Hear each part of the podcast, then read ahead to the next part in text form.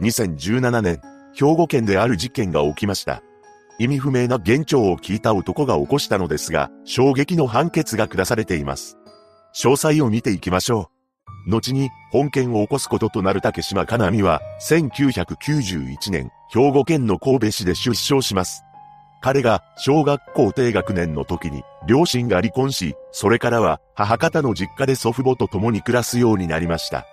彼は子供の頃から成績優秀でおとなしいタイプだったと言います。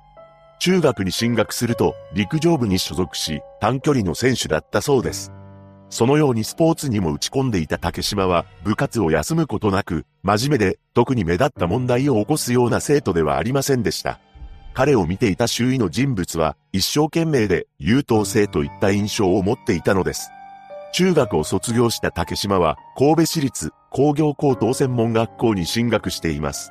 ここは5年生の学校で電子工学科に在籍しており、成績も悪くありませんでした。ただ、同級生には家族が厳しすぎると漏らすこともあったそうです。また、かなり影が薄い生徒だったらしく、友達もあまりできませんでした。そうして孤立していった竹島は4年生の時に中退したようです。その後、物流会社に勤めた時期もありましたが、神戸電子専門学校に通うことにしたそうです。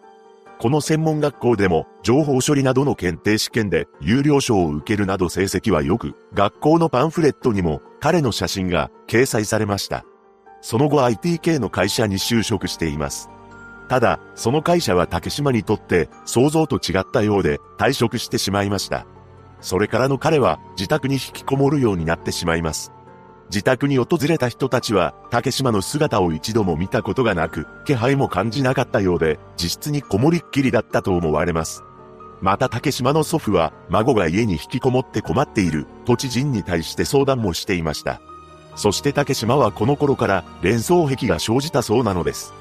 これはある物事から別の物事を思い浮かべることなのですが、ある時竹島は株で稼ごうと考えたようで、株に関するネットの掲示板を見ていました。その掲示板で竹島は数字の13を目にします。すると竹島の中で野球選手の背番号の13が浮かびました。それに続いて次は高専時代の同級生で出席番号が13だった女性を連想したそうです。このように、どんどん別の物事を連想していき、たどり着いた同級生の女性については、好意を寄せていた人物だったそうで、それからも、彼女のことを考えるようになりました。そして事件前になると、とんでもない症状が竹島を襲うようになります。なんと、女性の声が聞こえるようになったそうなのです。これは、幻聴だったのですが、初めて聞いたのは、事件から2日前のことだったと言います。実際、事件から2日前、母親と一緒に妹の自宅に行った時に、幻聴による女性の声が竹島に次の言葉を囁いてきたのです。トイレの動画を撮って、このように聞こえたらしく、その証拠に竹島はスマホでトイレの動画を撮影しています。そして事件前日、またも女性の声が聞こえてきました。その時は神社に来てと言ってきたそうで、竹島は次のように解釈したのです。神社に行けば、この女性と結婚できる。もはや意味がわかりませんが、とにかく竹島は神社に行けば女性と結婚できると信じきっており、なんと礼服を着て実際に神社に出向いたのです。その様子は神社の防犯カメラにも映っていました。当たり前のことですが、神社に行っただけで女性と結婚できません。そして事件前になると、この幻聴はほぼ休みなく聞こえてきたのです。その中で女性の声が事件の引き金となる言葉を言い放ってきました。この世界の人間は、君と私以外は哲学的ゾンビなんだよ。このように話してきたらしいのですが、哲学的ゾンビは映画やドラマで見る、あのゾンビではありません。哲学的ゾンビとは、見た目は普通の人間と全く同じですが、内面的な意識を持たない人間のことを指す哲学の思考実験における用語の一つだそうです。つまり、簡単に言うと、周囲と同じように笑ったり泣いたりするものの、内面は何とも思っていない人間ということになるのですが、これを聞いた竹島はとんでもない思考に行き着きました。驚くべきことに、周りの人は人間ではない、誰でもいいから彼らを倒せば結婚できる、結婚への試練なのだ、と考えるようになったというのです。竹島は、この妄想により女性のことを超常的な存在と思っていました。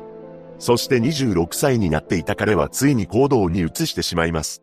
2017年7月16日、この日の早朝、竹島は金属バットを手に取り、自宅で眠っていた祖母に襲いかかったのです。その回数は約10回に上っており、その後彼は台所に行って刃物を手にします。そしてあろうことか、今度は祖父にまで刃物を振りかざしたのです。この騒動に竹島の母親が止めに入ったのですが、母親にも金属バットを振り下ろしました。竹島は現長により、周囲の人間が哲学的ゾンビだと思い込んでいたため、見境なく家族に攻撃していったのです。その後表に出た竹島は、左手に金属バット、右手に刃物を持ちながらさまよい出します。そして、二軒隣の民家の敷地に勝手に上がり込んで、当時79歳の女性にも刃物を振りかざしました。さらに竹島の強行は止まることなく、続いて別の民家の敷地内にあるアヒル小屋に入ったのです。そこでアヒルの世話をしていた当時69歳の女性にも刃物を突き立てました。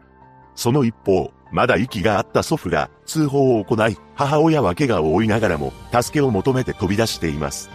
しかし、竹島の行為により、祖母と祖父、隣人の女性の3名が帰らぬ人になってしまったのです。母親は通行人に助けを求め、その方も通報を行っています。こうしてとんでもない事件を起こした竹島は、またも幻聴を聞いていました。その幻聴は、神社に行けば、アイドルに会える、というものだったそうです。さらに、彼の頭に、カウントダウンの声が聞こえたらしく、近所の神社に向かいました。そして神社の境内に入ろうとしたところ、通報を受けて駆けつけた警官によって逮捕されたのです。連行されるパトカーの車内で竹島は大変なことをしてしまった、と呟いたと言います。取り調べで犯行を認めていますが、その後黙秘しました。ただ、いっそ自分がこの世からいなくなった方がいいですね、という内容の供述もしています。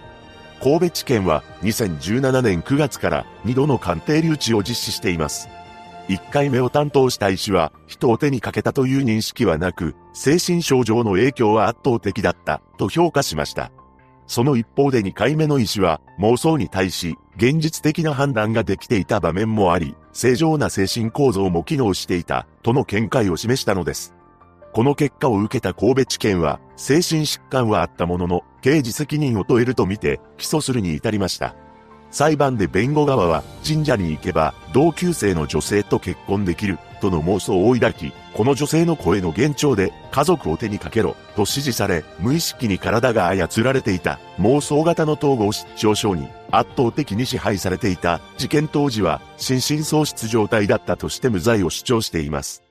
その一方で検察側は神社に行けば知人女性と結婚できるという妄想を抱いていた精神疾患の影響はあったが部分的には責任能力があったとして心神耗弱を主張しました。つまり、妄想があったという点については、弁護側と検察側の双方に相違がなく、どれだけ信じきっていたのか、ということが争点になったのです。竹島は治療により、裁判中に起こる幻聴は、数日に一回程度になっており、次のように述べました。偉いことをしてしまった。祖母はいつもニコニコして優しかったし、好きだった。すべて幻聴だった。そして検察は、竹島は当時、意思決定が全くできない状態ではなく、自分の行為が悪いと認識できていたと指摘し、責任能力が完全なら、極刑を選択すべきとしながらも、心神耗弱のため、無期懲役を求刑しています。その後の2021年11月4日、判決公判で衝撃の判決が言い渡されました。なんと、竹島に言い渡されたのは、まさかの無罪だったのです。裁判長は、被告は心神喪失状態だった疑いが残ると述べ、刑事責任能力を認めませんでした。そして、無罪にはなったが取り返しのつかないことをしてしまったことに変わりはない。そのことを忘れずに、病気の治療に当たってほしい、と述べました。竹島は、前を向いて座ったまま、しばらく動かなかったそうです。また、判決の瞬間、傍聴席からは、人が3人死んでんねん。こんな判決おかしいやんか。遺族の気持ちはどうなるんだ。と怒号が上がりました。